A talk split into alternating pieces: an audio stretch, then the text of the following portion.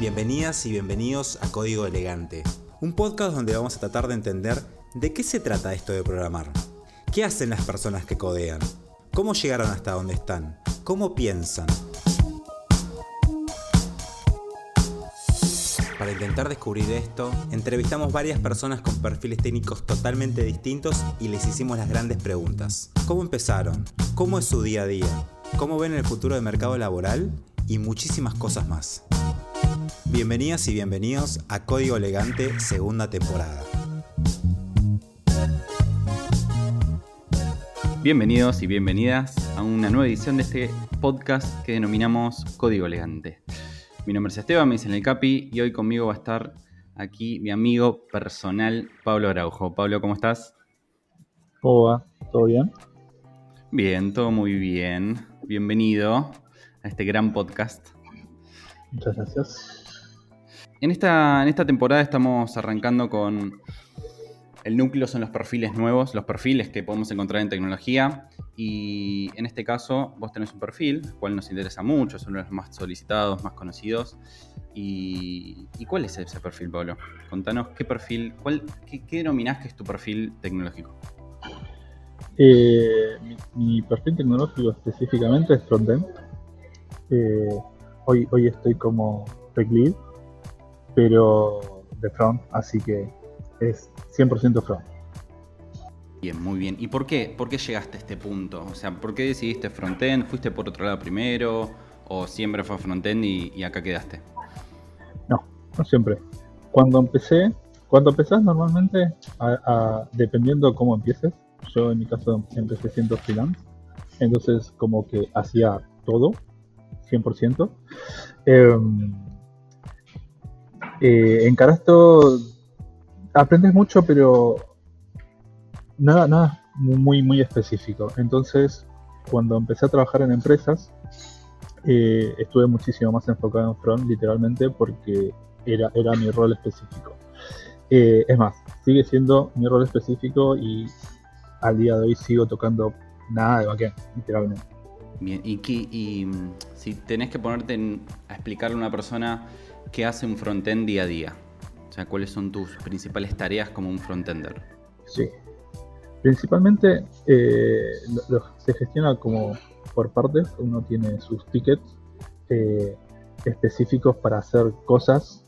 Por ejemplo, eh, cambiar un texto, agregar un menú, agregar input, hacer un formulario. Todas esas son cosas del día a día específicamente. Hoy estoy haciendo cosas un toque más grandes, estoy más a cargo de, proyectos o páginas enteras directamente, pero eh, los chicos que recién empiezan se les suele dar cosas mucho más chicas. Eh, en mi caso, como utilizo React, se le da para que aprendan a hacer componentes muy básicos y después se empieza a dar cosas de a poco un poco más difíciles. Bien, aclaremos eh, para los que no saben, un ticket es como una forma de denominar a una tarea específica, como vos decías, un menú, el cambio de texto o algo. Listo. El ticket, la tarea de hoy que tenés asignada es esto, cambiar el texto a tal lugar de la página, a tal lugar de la aplicación y demás. Em, así que buenísimo, buenísimo. Y, vos tenés otras tareas, o sea, solamente codeás o tenés que tomar decisiones, em, reuniones con otra parte del equipo. Eh, sí, como líder técnico tenés que tomar un montón de decisiones, tenés un montón de reuniones. Um, elegís eh, el stack con el que vas a trabajar, elegís las librerías con las que vas a usar eh, y después eh, estructurás, configurás em, y después tenés un montón de reuniones con producto y con design, design system o el, el equipo de diseño específicamente. Y en, los mejores casos codeas un tiempo. Eh, yo hoy estoy codeando a full, por suerte, pero cuando, mientras más se agranda el equipo, eh, mi rol codea cada vez menos. Bien, convengamos que aclaremos también que producto es este equipo en el que toma las decisiones de que un botón va acá, por qué va a ser ese botón, por qué va a tener estas eh, funcionalidades la aplicación y el design system es lo que nos comúnmente se denomina diseño gráfico, ¿no? El que el UX determina exactamente experiencia de usuario y interfaz de usuario, que son los que deciden qué colores, qué formas, qué tipografía, etcétera, etcétera. Todo lo que es la parte visual ante el usuario. Así que buenísimo. Ahí hay un montón de info que, la verdad que está muy buena. Y hablando un poquito de cómo llegaste a esto de frontend, eh, o al punto que estás hoy, digamos, de, tu carrera profesional, eh, vos hiciste una carrera, sos autodidacta, ¿qué estudiaste? ¿Cómo arrancaste? ¿Cómo empezaste en este mundito? Ok, mi, historia es larga, yo estoy hace mucho. Eh, yo empecé a hacer diseño web, más que nada, pero con Flash, porque con Flash no necesitaba programar, movía las cosas para que interactúe, era como muchísimo más visual. Cuando Flash veo que se va a morir, me tocó pensar qué hacer. Si aprendo a programar o no aprendo a programar. Como programar en ese momento no me gustaba, para mí era muy frío, yo no me parecía copado yo me fui a hacer 3D. Eh, modelado, texturizado, todo para juegos. Después, eh, como obviamente el mercado de 3D en esa época acá ni existía, literalmente, eh, dije, bueno, ya sabía HTML, sabía CSS, bueno, tocaba aprender JavaScript. Entonces ahí fue cuando empecé a aprender JavaScript y me empezó a gustar el hecho de programar. Y de a poco solo, sin darme cuenta, ya empezaba a, aprender algún framework de la época, Laravel, Angular 1, y de a poco empezaba a escalar y me empezaba, empezaba a salir trabajos freelance para gente conocida, una que otra, cositas fáciles, eh, cositas estáticas donde solo había un formulario y mostrabas un mapa, eh, nada, nada con base de datos. Y ahí, sin darme cuenta, ya empecé a hacer cosas mucho más complejas. Eh, como back office, administrador de sistemas, no sé, un montón de cosas. Hasta el punto donde empecé ya a buscar trabajo en, una empresa, en empresas grandes, que fue donde conocí a Marcelo Y todo esto, antes de hablar un poco con Marcelo, de Marcelo, mm. todo autodidacta, haciendo cursos. Todo solo, en esa época era Torrent, bajamos los videos y los cursos enteros y los empezaba a ver. Yo me acuerdo que en muchos de esos cursos te los pedí bajar a vos. Así que era bajar, bajar, bajar, bajar, bajar, llegar a casa y ver, ver, ver, ver, ver. Y, lo que llamo yo, muchas horas cubo. Exactamente. Es muy curioso porque eh, yo conozco a Pablo hace 20 años, si no me equivoco, y, si bien yo también estudié un poquito de 3D y, estamos más o menos juntos en esa movida, nunca hablamos de este tema de la programación que nos parecía aburrida. Yo, por lo menos no tengo recuerdos de eso, eh, pero me pasó lo mismo. Tener el mismo concepto de la programación, no, esos son solo unos y ceros y es aburrido, no es como esto del 3D que estaba re bueno ver cómo animabas un, personaje o, le generabas una textura y todo eso. Y bueno, la verdad que ahí fue que, cuando lo descubrimos, eh, ahí quizás salió nuestra pasión, ¿no? Por, por la que es la programación y lo que es hoy nuestra carrera profesional. Pero me gustó algo que dijiste que fue, eh, vi que Flash se moría. O sea, qué bueno poder detectar o quizás leer a alguien que lo dijo y, confiar en alguien y, poder decir, bueno, acá pego un volantazo y me voy para otro lado a ver qué, para que, no sé, para que mi, mis conocimientos no se estanquen y poder eh, agarrar ese lado. ¿Cómo fue ese momento? igual, eh, justo, justo la muerte de Flash y Flash en sí, eh, hizo la web que es hoy. antes de Flash, eh, JavaScript no tenía el power que tiene hoy, lo tenía palo, y en el momento no lo tenía. Y con Flash podías hacer cosas que eran increíbles, que en JavaScript no se podían hacer, literalmente. Cuando yo empecé a leer que Apple le estaba poniendo trabas a Flash, le estaba poniendo trabas a Flash, y ya, le había intentado matar una vez, dos veces, y ya lo iba a matar, es cuando uno dice, ok, si yo sigo usando esta herramienta, me quedé en el pasado. Me pasó con Angular. Angular 1, o sea, fue buena, fue precursora de un montón de cosas, pero terminó evolucionando. Hoy está Angular 2, que para mí se quedó en el tiempo, cuando salió React le pasó por arriba terriblemente. Y yo me acuerdo que varias veces quise usar Angular 2, pero tardó tanto, tanto en salir una versión estable, que perdió, literalmente, perdió en el mercado. Perdió en la, carrera, ¿no? Sí, eh, literalmente. La verdad que...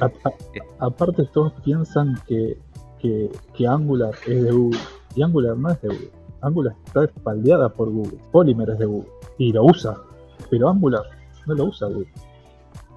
Está espaldeada con plata de Google, eh, están, lo están haciendo dentro de Google, pero no lo usa Google, literalmente. Es, raro por eso, pero bueno. Es raro, es raro, pero pasó eso. Pasa eso, pero mucha gente no sabe. No, por supuesto que no, pero bueno, son internas que uno no sabe y bueno. Eh, en este mercado, la verdad que es una carrera para estar en, la última tecnología y, ahí donde se le, pierde la perdiz, como, como, dice el dicho. Y hablando de esto de, herramientas, tecnologías, eh, queremos saber qué, usas vos en tu trabajo actual. Eh, qué tecnologías, qué lenguajes o qué herramientas para el día a día. Contanos un poco de eso. En el día a día, como cualquier front, usas HTML, CSS y JavaScript. No usas HTML y CSS plano. Eh, eh, cuando trabajas con framework, dejas de usarlo literalmente. Eh, usas preprocesadores o alguna cosa intermedia. En mi caso, uso como uso React, usamos como CSS en, JS, en JavaScript, literalmente. Entonces, eh, es CSS, pero es compilado. Entonces, no es literal. Las herramientas normales que uso son React, obviamente, TypeScript, 100% necesario hoy en día, React Native, eh, dependiendo el producto que tengan en estas aplicaciones, van por React Native o van por algún híbrido eh, que te empaquete el el HTML, CSS y JavaScript. Después, para estilos, estamos usando una librería que se llama Chakra UI, que está buenísima. Yo no la había usado. Eh, yo soy partidario de usar Style Component, que es un preprocesador de JavaScript para eh, eh, CSS, que lo que tiene de potente es que obviamente puedes hacer mucha lógica y te, y te facilita no, no tener que escribir un montón de código específico para que sea cross-platform, sea automático, como casi cualquier procesador CSS. Y después usamos eh, GraphQL para hacer la, conexión con el backend. Y después como herramientas generales usamos Git y, Jira para, esto de, los tickets y todo eso. No mucho más. Para organización, digamos, intra equipos. Eh, Exactamente. ¿También entra en la parte de lo que es producto, diseño? ¿Está también en Jira o solamente...? Todo en Jira. Todo en Jira. Eh, por ahí lo tenemos, por, hoy en día lo tenemos todo junto porque somos un equipo chico, pero en, el futuro seguro va, va, a seguir estando en Jira, pero separado. Claro, separado por departamentos, tipo Exactamente. Eh, para aclararles un poquitito, Jira eh, se maneja quizás por tableros, donde tenés todas las tareas que, se van a tomar y todas las tareas que están en desarrollo. Entonces, si vos tenés un equipo muy grande, tener tareas para 30, 40 personas en un solo tablero, en una, imagínate una página con todo eh, post-it. Eh, es entonces ahí llega un momento en el que tenés que hacer un quiebre y, separar en lo que es eh, cada departamento, departamento de diseño, departamento de, programación, de tecnología, etcétera, etcétera. Exactamente. Muy bien, muy interesante. ¿Hace cuánto que estás trabajando como desarrollador? Si bien vos contaste que tuviste una etapa de freelancer, pero si tuvieras que definir un punto desde que, bueno, empecé a trabajar de esto, tuve mi primer trabajo como crear una página web para alguien, ¿hace cuánto fue más o menos? 15 años. 15 años hace 15 años, por lo menos. Con razón, a mí las cosas que hablas no las entiendo. Flash murió hace un montón. O sea, creo que 2010 creo murió. 2012 máximo. Eh, hasta que se arrastró. Yo recuerdo que en el 2010 estaba usando Flash para una empresa haciendo un back office en Flash, así que imagínate. Y toda la conexión con, sí, con JavaScript, SQL, muy raro, todo muy raro pero se podía a ese nivel. Se podía. Em, sí, te estoy hablando 15 años atrás por lo menos, cuando empecé a hacer las primeras páginas web, hace 15 años. Todas estáticas, todas, todas feas, pero bueno. Sí, bueno. Era otra época, es otra web, no, no es lo, que conocemos hoy, o sea, ni siquiera 5 años atrás es lo que conocemos hoy.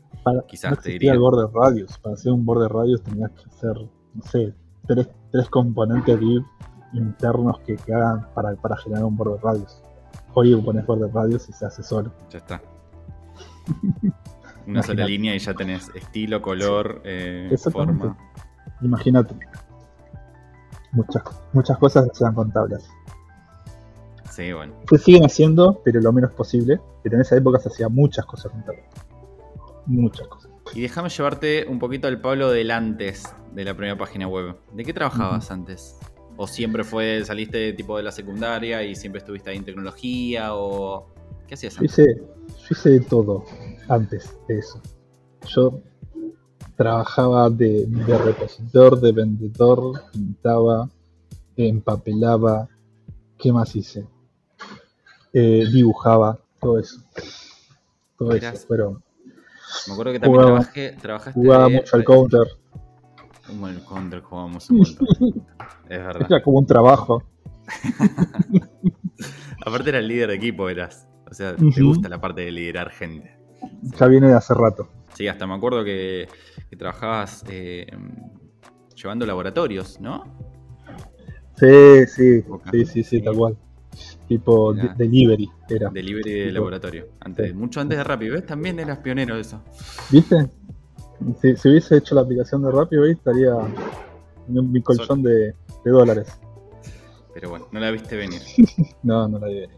Hablemos un poco de, lo que te gusta eh, hoy en día. ¿Qué es lo que más te gusta? Unas cosas que puedo llegar a decir. Hoy, hoy soy frontender, trabajo como frontend. Y, y, llega un momento que me toca esta tarea y digo, esto es lo que me gusta, por fin me siento a hacer esto. Que, si tuvieras que decir algo, ¿qué es lo que te gustaría? Lo que te gusta, digamos. Eh, el detalle, literalmente. Me gusta que agarrar diseño de, de, UX y trasladarlo a programación al, detalle, donde digan, está perfecto, eso me encanta. Eh, me, molesta mucho cuando, cuando vienen los programadores front que te dicen, eh, no, yo CSS no hago. Eh, ¿Qué qué. Como básico, ¿no? Es que sos Fran. Pero hay mucho en el mercado de esos, ¿eh? ¿En serio? Sí, yo hago lógica. ¿Qué lógica? Es un componente. ¿Qué lógica? ¿Qué lo? Claro, lógica, andate al backend. Sí, yo soy lógica, ando al backend. ¿Y eso es lo que menos te gusta? No, me gusta todo. Me gusta todo. En sí, eh, me, gusta eso de, hacerlo perfecto. Creo que lo que más me gusta, literalmente, es tratar de hacer código que lo entienda un junior y que lo entienda un senior. Creo que la magia en programación está ahí.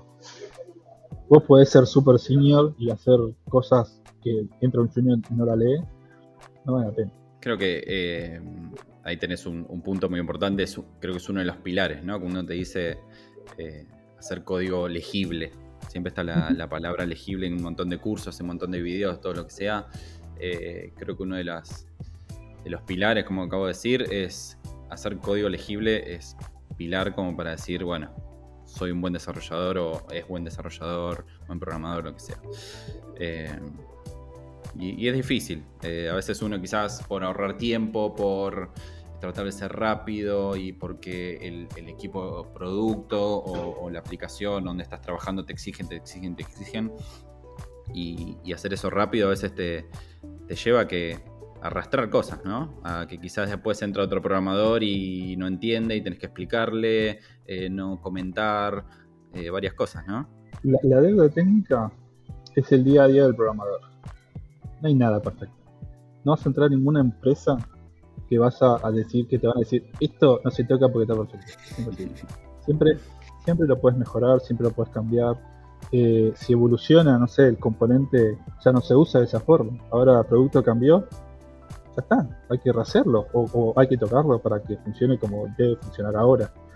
Así que eso es el día a día, siempre. No, no, no hay código que digas, esto ya está, no se toca más. Nunca no pasa. Siempre, siempre hay algo por retocar, por refactorizar, como decís.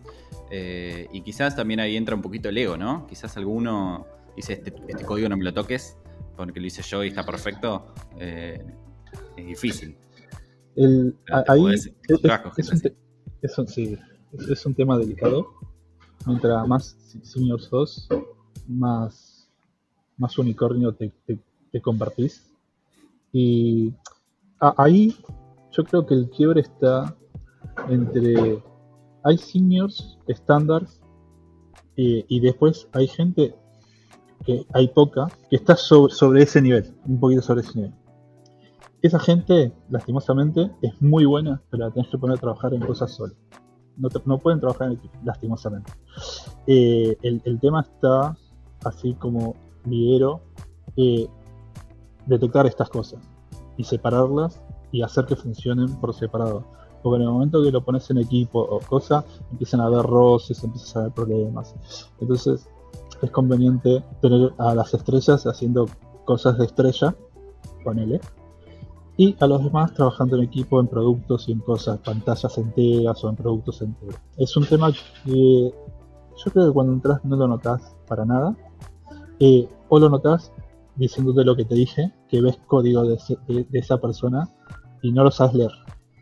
¿Por qué? Porque el- la persona salió algo ayer y ya lo está implementando, eh, hace, hace código que entienden tres personas, ¿me entendés? O sea, no sé si vale la pena, pero hay, hay, hay muchas de esas.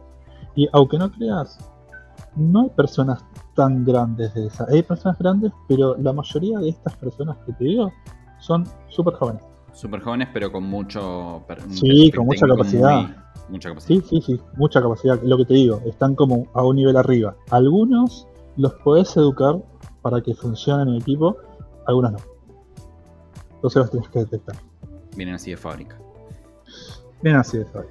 Y, y después sí, eh, eh, los, los egos ahí eh, a veces molestan al equipo eh, y por eso el detectarlo y el manejarlo evita todo ese roce eh, y se puede hacer mucho más llevadero para todos. Es difícil trabajar con, con gente, trabajar en equipos, cuando hay mucha gente, especialmente es- si tenés un equipo Muy de dos, difícil. tres personas, bueno, vamos bien, pero ahora si el departamento de tecnología son, no sé, Mercado Libre o cosas así, estamos hablando de cientos y cientos de desarrollos, está bien que tenés equipos y cada equipo se, se encarga de ciertas tareas o cosas, pero bueno, ya cinco personas, cinco egos diferentes, cinco formas de trabajar, se complica a veces. ¿sí? Tal cual. Ahí, lo que otra, otra cosa que podría lle- llega a solucionar estos problemas son cuando pones estándares de eh, esto se hace de esta forma, documentar. Esto se hace de otra forma, documentar. Esto se hace así. Y todos los que entran leen ese- ese- esa documentación y se manejan esos estándares. Así no cambia drásticamente el código entre un super senior con un junior. Más o menos se va manteniendo en un rango. Esa es otra forma de, de hacer que, por ejemplo, el senior baje un poco y se mantenga ahí, en algunas cosas por lo menos. Porque muchas veces si, si- esa persona destaca mucho, lo puedes poner a hacer cosas muy duras, muy hardcore, que, que no importa cómo las hagas. Pues son cosas hardcore, listo, lo haces. Otros senior lo van a leer, el junior no lo va a entender y bueno, el junior no lo va a tocar, porque son cosas hardcore, no va a tocar. Pero es- otra forma también de, de poder mantener un equilibrio. Bien, bien. Me encantó. Bueno, ya hablamos un poquito de cómo arrancaste, de tu perfil y, y todo lo que es frontend, cómo, cómo es tu día a día y demás. Ahora quiero llevarte a, un, a otra, otra etapa de la entrevista donde hablar de la tecnología en sí, de lo que es programación en sí, eh, pero abstracto, digamos, más, desde más afuera. ¿Crees que cualquier persona puede aprender a programar? Yo creo que cualquier persona puede aprender a programar. Yo creo que depende más de cada persona hasta dónde llega en programación que, que, que aprenda. Todos pueden aprender a programar, un chico de primaria puede llegar a programar. Creo que depende de el gustito de cada uno que agarra a la programación. Y también el hecho de que cuando empezás, si bien entrar por frontend es, es una buena entrada o una entrada más rápida que entrar por backend, que es bastante más duro, por ahí un frontend entra y hay cosas que le gusta y cosas que no le gusta, y de, de repente toca backend y le encanta, ¿entendés? Le encanta. Y joya. Y le pone pila, le pone pila, aprende, aprende. Me ha tocado perfiles donde hay gente que le gusta programar hasta acá, punto. Y se queda ahí y le das ticket y hace lo que tenga que hacer.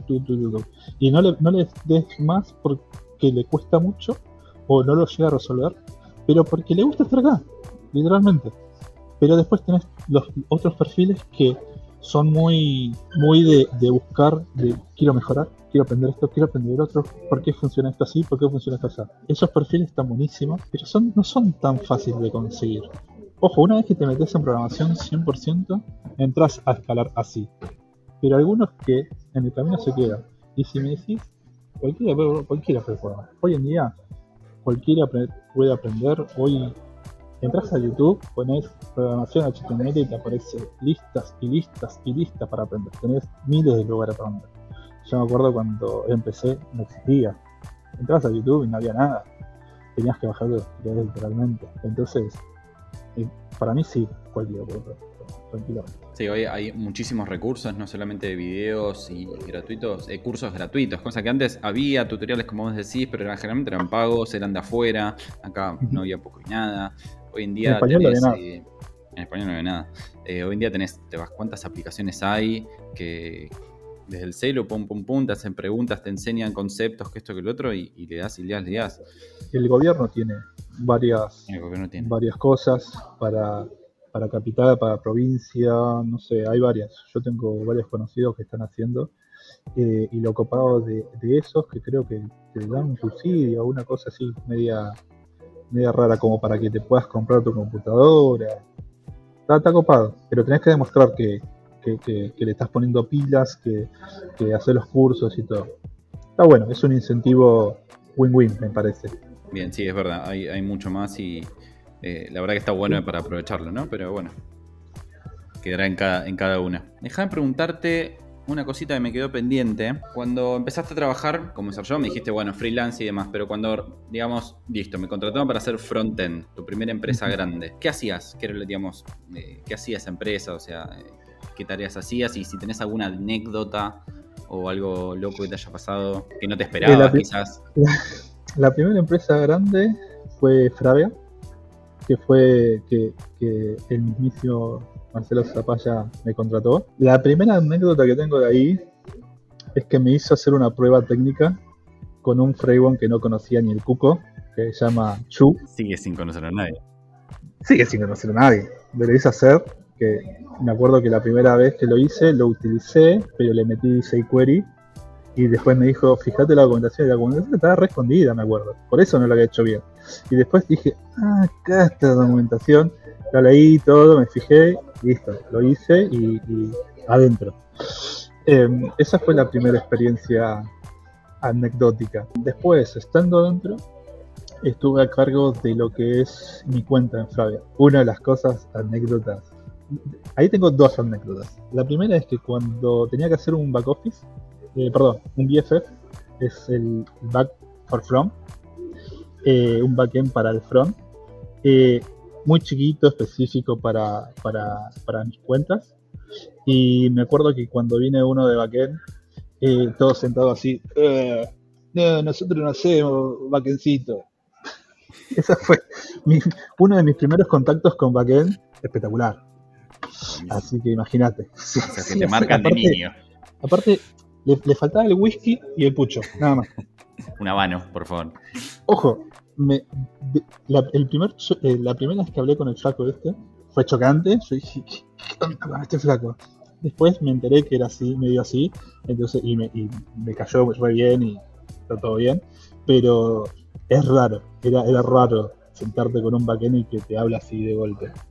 Entonces dije, bueno, yo no tengo problema, yo no, no tengo tiempo para hacer un BFF, entonces yo le tengo que pegar del front. Y le pegaba con API API Token, usuario y contraseña, a todas las APIs le pegaba del front. O sea, por el chabón que entraba fraiga a mis cuentas porque tenía 32.000 requests, una tras la otra, pim, pum, pam, pim. Le gastaba internet como loco y si estaba el cel lo asesinaba. Lo dejaba sin crédito en dos pistas. A ese nivel. Pero salió funcionando. Hoy en día, hasta ahora, hoy en día sé que el único cambio que se hizo en mi cuenta de lo que está ahora es eso. Sacaron la Sati Token del lado del front, pero todo lo demás sigue estando lo que hice yo con mi equipo en ese momento, que éramos todos tres, nada dos, dos, dos más. Así Muy que bien. si eso no Muy es una anécdota, no sé qué es una. No, está perfecto, está perfecto. Contanos algo que nadie te cuenta de tecnología cuando entras a trabajar. Tipo, llegaste y cuando, o sea, tu primer trabajo, quizás acá en Frave o esto y lo otro, y decís, ah, esto nadie me lo dijo, esto es nuevo, no pensé que esto era así.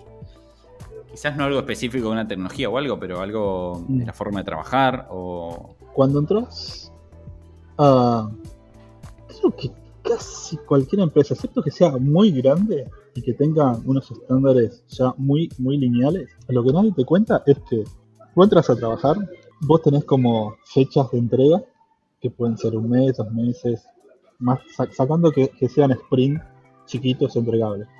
Tenés como cosas más grandes, que en Frávega eran los Hot Sale y los Black Friday. Fuiste, eso, toda esa semana la laburabas de 8 de la mañana a 12 de la noche todos los días y si había que ir al fin de semana, había que ir. Eso no te lo cuenta nadie, a mí no me lo habían dicho.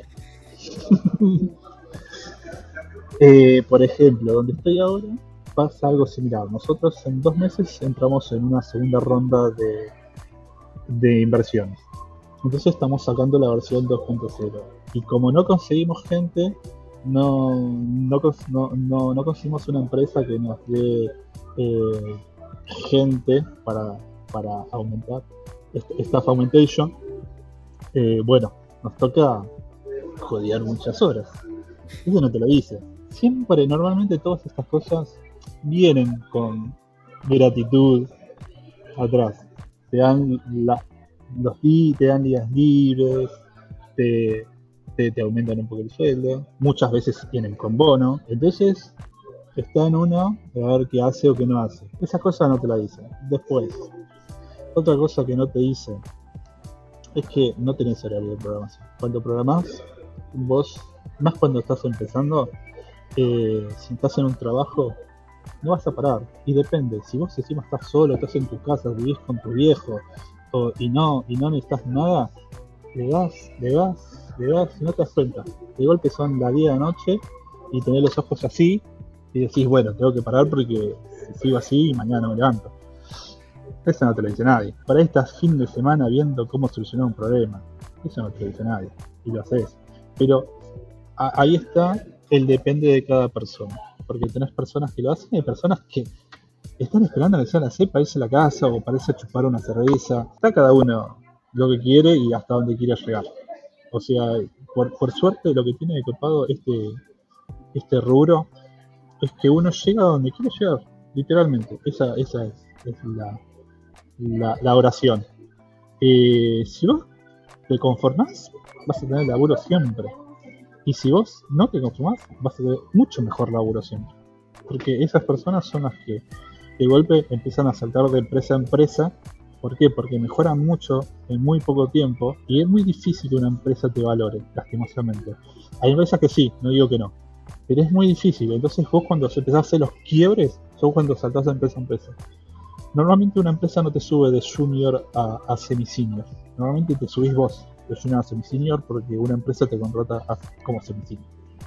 Entonces, si vos querés llegar, vas a llegar tranquilamente. Y si vos querés estancarte y estás re cómodo, vas a quedarte re cómodo. No, eso no hay problema. Vas a laburar siempre. Eso, eso es lo bueno, ¿no? Que para diferentes perfiles, diferentes tipos de personas, eh, diferentes ambiciones, ¿no? O, o también curiosidad, porque capaz que no es por ambición, sino es por manija y, y curioso de que decís, hoy no, no puedo sacar esto de la cabeza, pero porque me intriga y me, me copa sacarlo, ¿no? Sí. Me copa eh, llegar a un buen resultado, no por estar perseguido por el sueldo o por tu jefe, sino, sino porque vos querés y lo querés hacer. Y está bueno como esto que vos decís, ¿no? Que, que el rubro te permite todo este tipo de cosas y, y hay lugar para todo porque hay mucho trabajo. Ahora, si, si la, la demanda fuera menos, quizás esto cambia, pero esto no es así ahora. Tal cual. Y, y va a seguir en auge, porque la tecnología está escalando a una velocidad que no llega a la gente que estudia por año. Entonces, lastimosamente, eh, eh, por, eso hay muchos seniors que ganan muy bien. ¿Por qué? Porque esa gente escasea, literalmente. Entonces, las empresas se los pelean. Y bueno, ese, hoy es el mejor momento para todos los desarrolladores, no solo frontend, backend, eh, BI, DevOps, DevOps, contrata un DevOps, sale fortuna. Y, lo peor es eh, blockchain, están pagando. Sí, ese no, no tengo tanto acá, pero ahora sí, ahora sí porque ah, de golpe se puso de moda. Pero eh, hay muchas cosas, web 3.0 y de golpe todos quieren blockchain, todos quieren criptomoneda. Metaverso, todas las, nuevas realidad, realidad, aumentada, todas esas cosas. Eh, pero bueno, sin querer nos metimos en otra pregunta. Es esto, ¿no? Que, la fuiste respondiendo. Eh, la pregunta es, ¿crees que van a seguir habiendo oportunidades? y cómo ves el futuro, el futuro cercano, digamos, ¿no? Eh, para los nuevos desarrolladores, los que están recién empezando o los que, como decís, están pensando, empiezo, no empiezo, no, porque acá hasta que aprenda o pueda meter el mercado laboral eh, ya no va a haber más ofertas. ¿Qué pensás eh, si tuvieras que...? Primero, oferta laboral va a haber siempre, literalmente. Hoy en día, de acá 5, 10 años, 15 años, 20 años, para mí va a seguir habiendo oferta laboral. Lo que puede llegar a cambiar en algún momento hacer un quiebre son las tecnologías.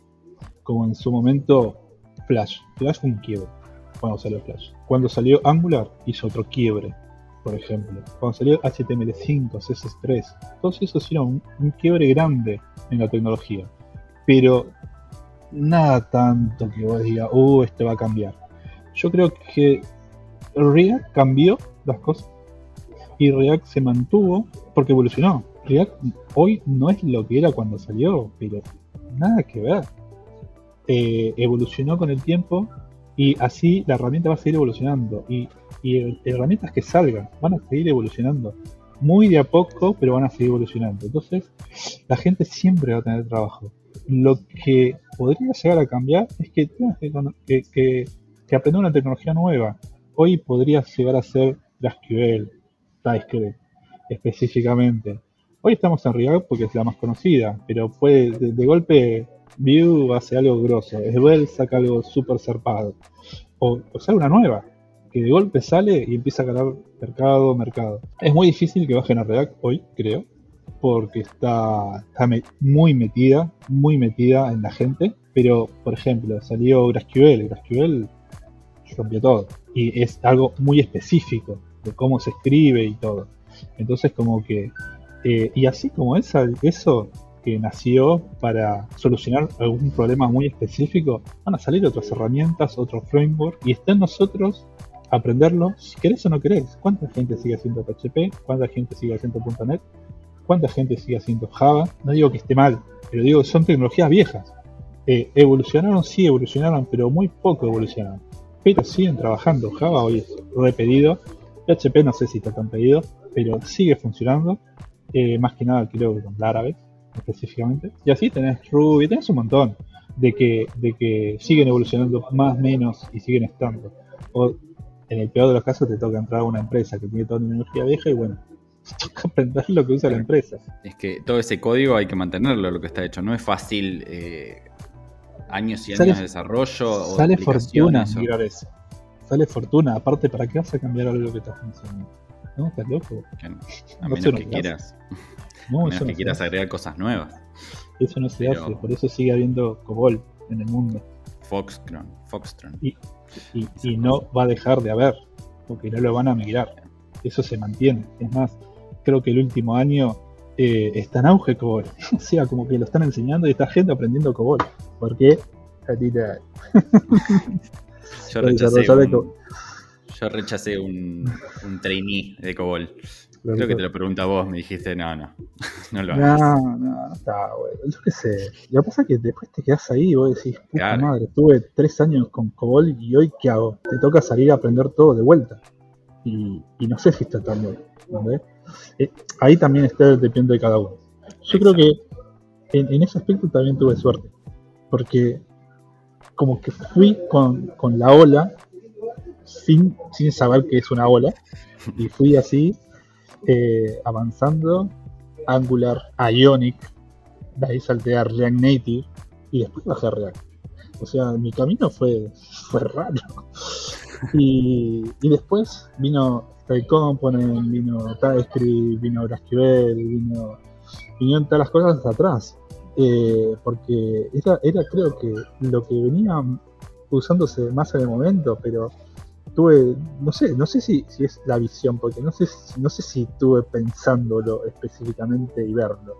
Yo fui avanzando en lo que me pareció copado, bueno, ágil y, que pensé que se iba a sostener un poco más en el tiempo. Y dio la casualidad que hace 5, 6 años estoy usando, sigo usando la misma tecnología o agregándole cosas, pero siguiendo el mismo camino. Es que estas tecnologías son tan grandes que vas 5 o 6 años y seguís aprendiendo cosas nuevas. No solo eso, evolucionó, ya con los hooks cambió todo el, todo el juego de lo que es eh, las clases, los componentes, abrió el abanico a cosas totalmente nuevas y diferentes con, con USF, con Use Callback, con todo ese tipo de cosas.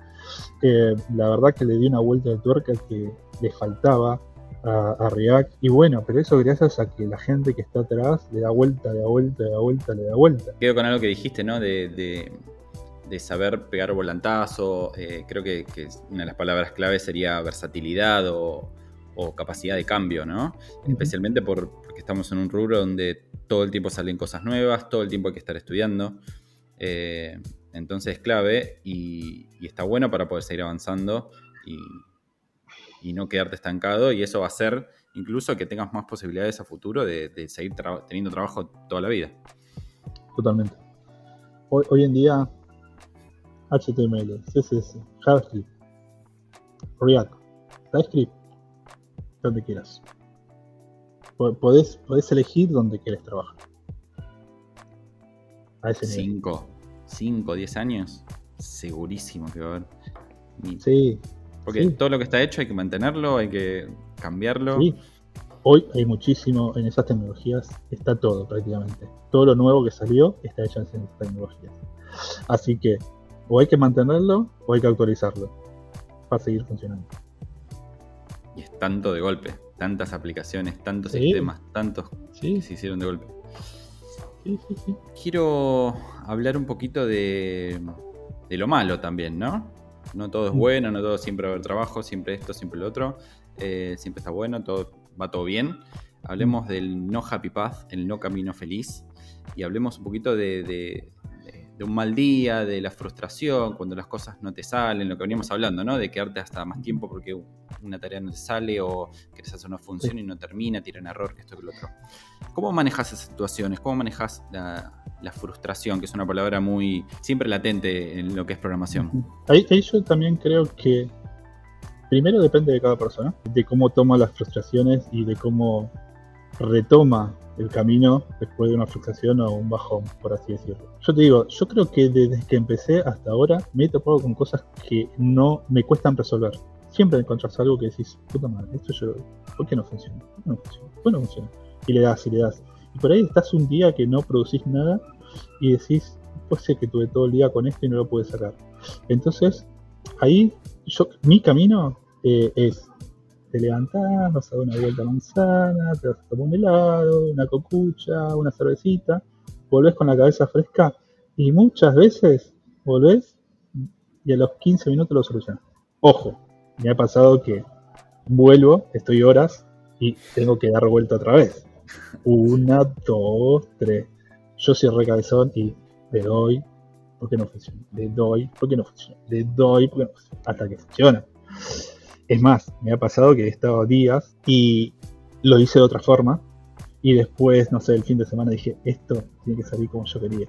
Y le doy de vuelta hasta que lo resuelvo. Mucha gente no, no, lo hace así. O sea, mucha gente dice, lo solucioné de otra forma, le esto ya está, a casa. Em, mi, mi, forma de pensar por ahí también es particular en ese aspecto, pero es como lo que te digo, depende de cada persona.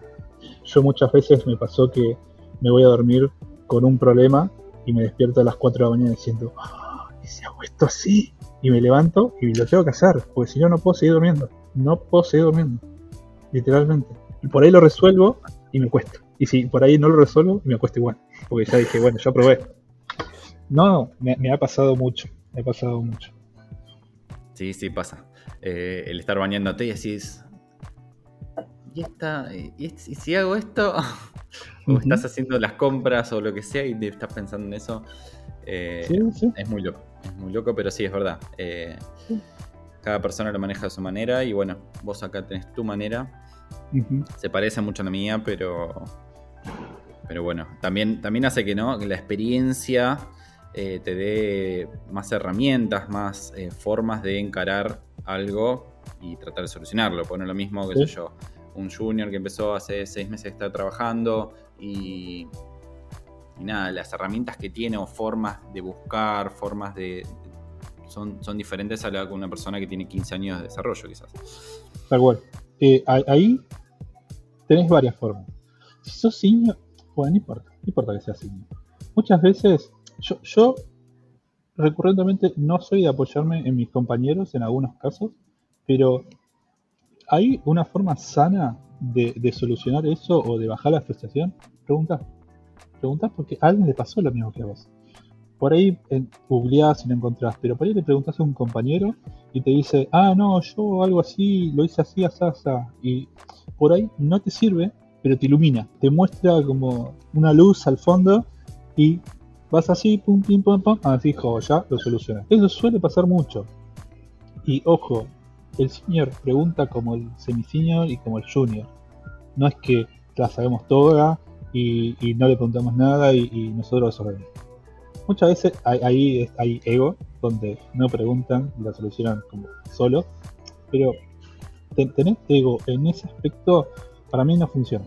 No sé, estuviste, te cansaste de hacerlo, pregunta, pregunta, pregunta, pregunta, pregunta. Justo hoy me pasó con, con un chico que es sencillo, y me dice, che, ¿te puedo molestar un ratito? Bla, bla, bla.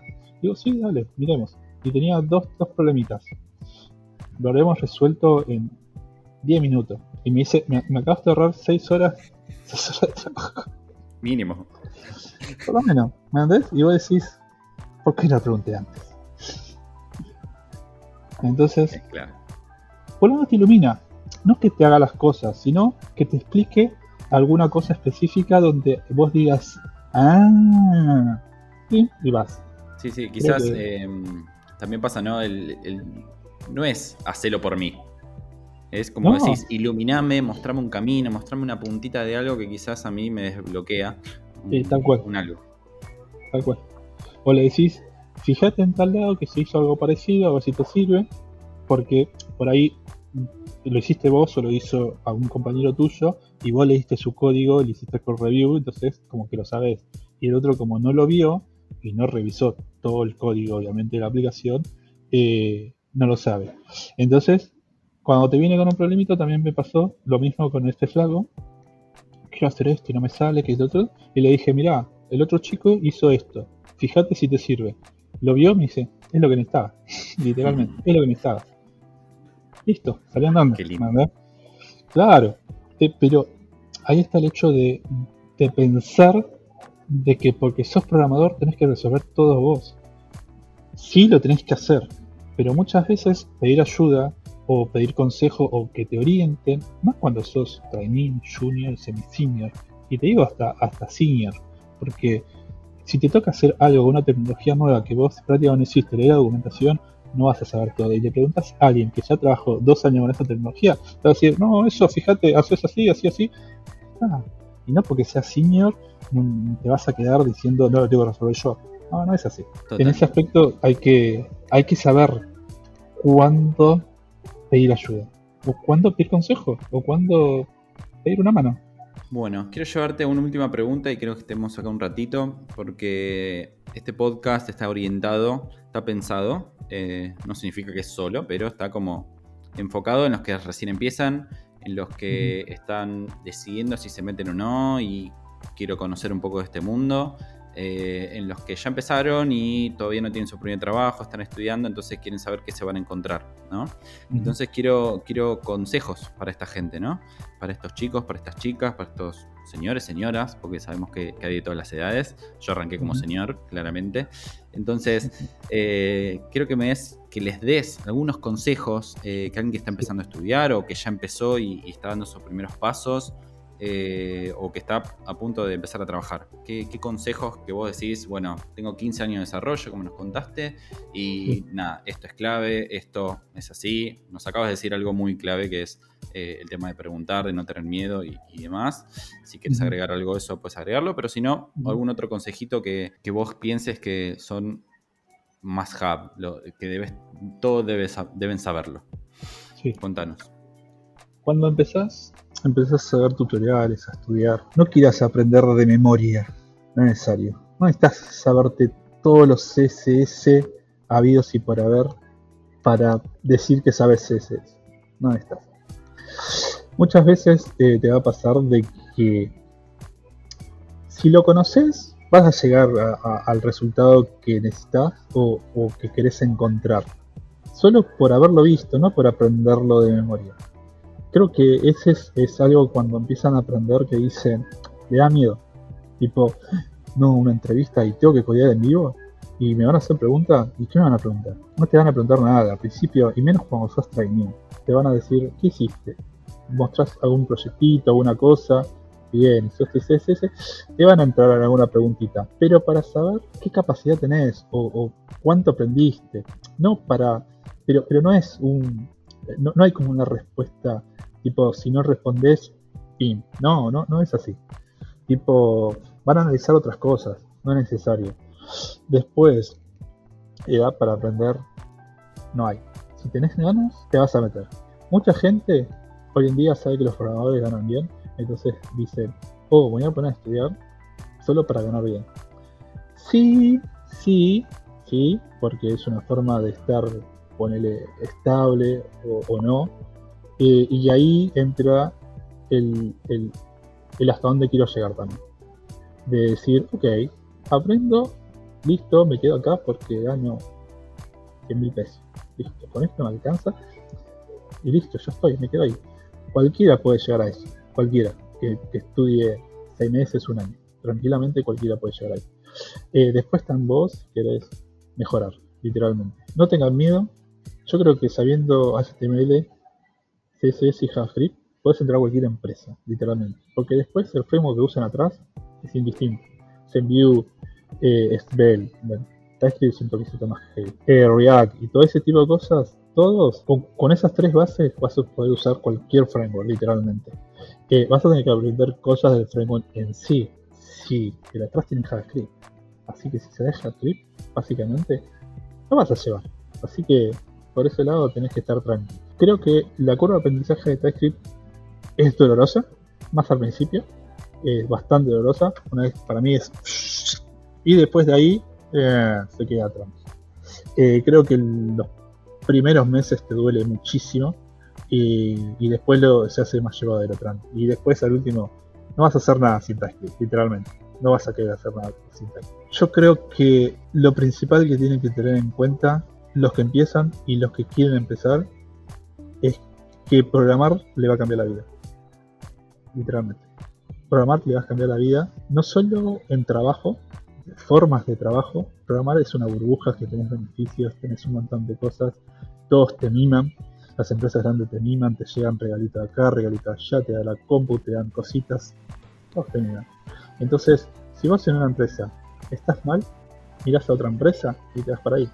Punto. Te va a cambiar la vida porque vas a poder no, más allá de la plata, también está en, la persona. Programar eh, me hizo viajar y viajé un montón y todo gracias a la programación. Yo no sé cuántos años estuve antes sin, irme de vacaciones, literalmente.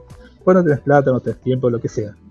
Programar te da todo, porque vos entras a una empresa, te da las vacaciones, te paga las vacaciones, ganás bien, puedes irte donde quieras.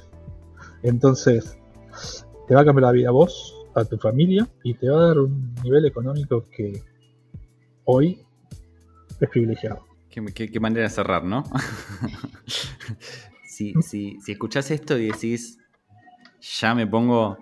Eh, si, no te pones ya a estudiar y todo esto, ¿qué, qué iba a hacer, no? Que te, que, te pongas a estudiar eh, programación. Muy bueno. Muy bueno. Un placer, Pablito. Hasta acá llegamos. Hablamos de todo un poco. Te agradezco mucho tu tiempo. Vamos a volver con vos seguramente para hablar de cosas más específicas, más técnicas quizás, pero bueno, en esta situación estamos en, eh, conociendo los perfiles, así que queremos hacerte estas preguntas básicas, eh, las grandes preguntas que nosotros llamamos, que les estamos haciendo a todos los perfiles y bueno, queremos saber tu mirada como gran amigo y, gran desarrollador con tanta experiencia. Así que gracias por pasar por el podcast de Código Elegante de APX. Un gusto. Así que bueno, muchísimas gracias a todos por, por estar acá, por escucharnos y nos vemos en la próxima. Adiós. Chao, chao.